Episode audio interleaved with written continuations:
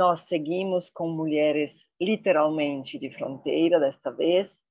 A irmã Albertina Pauletti é brasileira, é da congregação das Irmãs Missionárias Escalabrinianas, é, está vivendo neste momento como ia trabalhando como diretora no instituto na Casa Madre Assunta, que é uma casa que acolhe mulheres migrantes, eventualmente com filhos, na fronteira norte do México, já trabalhou é, com migrantes e refugiados no Brasil, na Argentina, na República Dominicana, integrou o governo geral da congregação. Irmã Albertina, obrigada por levantar de madrugada, por estar conosco nesse evento e queremos te ouvir nesta é, a sua partilha sobre esta experiência de ser migrante com os migrantes e mulher de fronteira entre mulheres na fronteira. Muito obrigada, bom dia. Bom dia a todos, independente da hora local de cada participante. Aqui em Tijuana são as seis da manhã.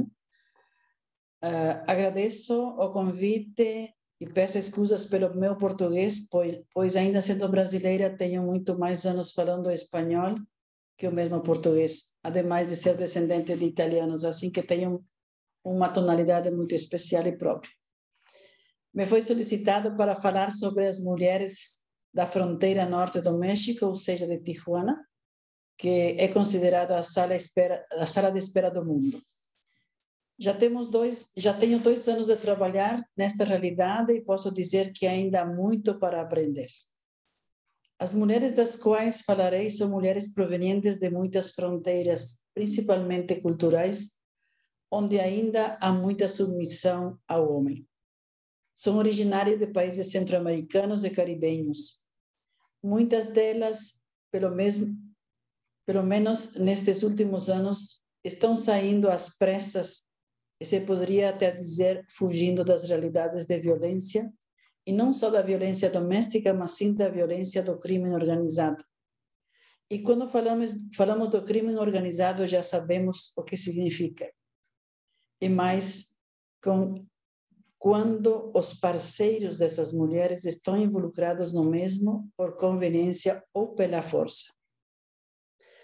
As mulheres mães deixam tudo para trás, menos os seus filhos parte com ela ou os deixa, deixa algum ou alguns com familiares.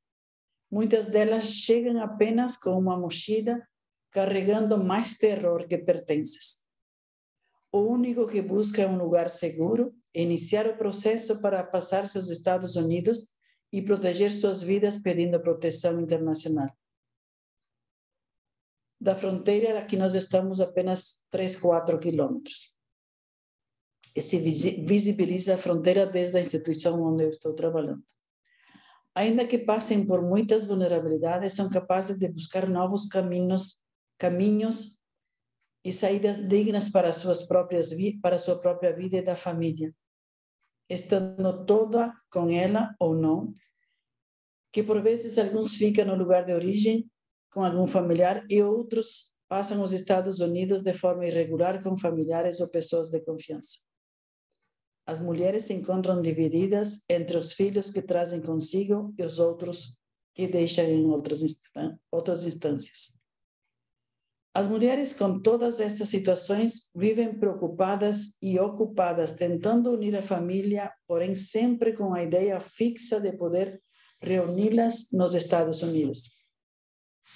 O sonho americano, que ainda sabendo por experiência de outras pessoas, de outras pessoas ou de familiares, que tudo pode ser muito mais difícil de, comparando com o lugar de origem. Sabemos que são extorsionadas, que são violadas nesses trajetos, sabemos que podem ser detidas, podem ser deportadas à terra de origem, menos os, as mexicanas que são deportadas na fronteira de onde saíram, ou outras fronteiras. Essas mulheres carregam o fardo, transformando em motivo de luta e conquista, reforçando a resiliência, incidindo nas instituições de governo e da sociedade civil uma atenção com dignidade e busca solução para as vulnerabilidades das quais tem que sobressair.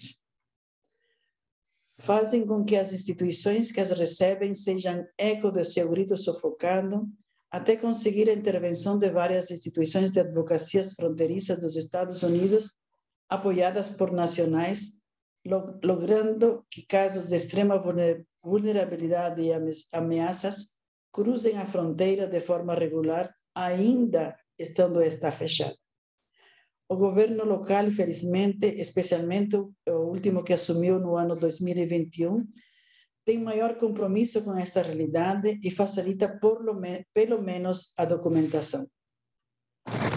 Só para eh, simplificar as mudanças que estas mulheres são capazes de fazer acontecer na nossa própria na casa de acolhida, aqui em Tijuana, que era a única casa ou albergue que tinha apenas uma simples proteção de grade, apenas para evitar a entrada de intrusos e sempre de portas abertas durante o dia, foi necessário cercar a mesma, evitando toda a visibilidade, tanto de fora para dentro como de dentro para fora, para a segurança física de toda a população e da equipe de trabalho, e controlar as entradas e saídas para evitar que o crime organizado localizasse as vítimas buscadas. Então, vocês podem imaginar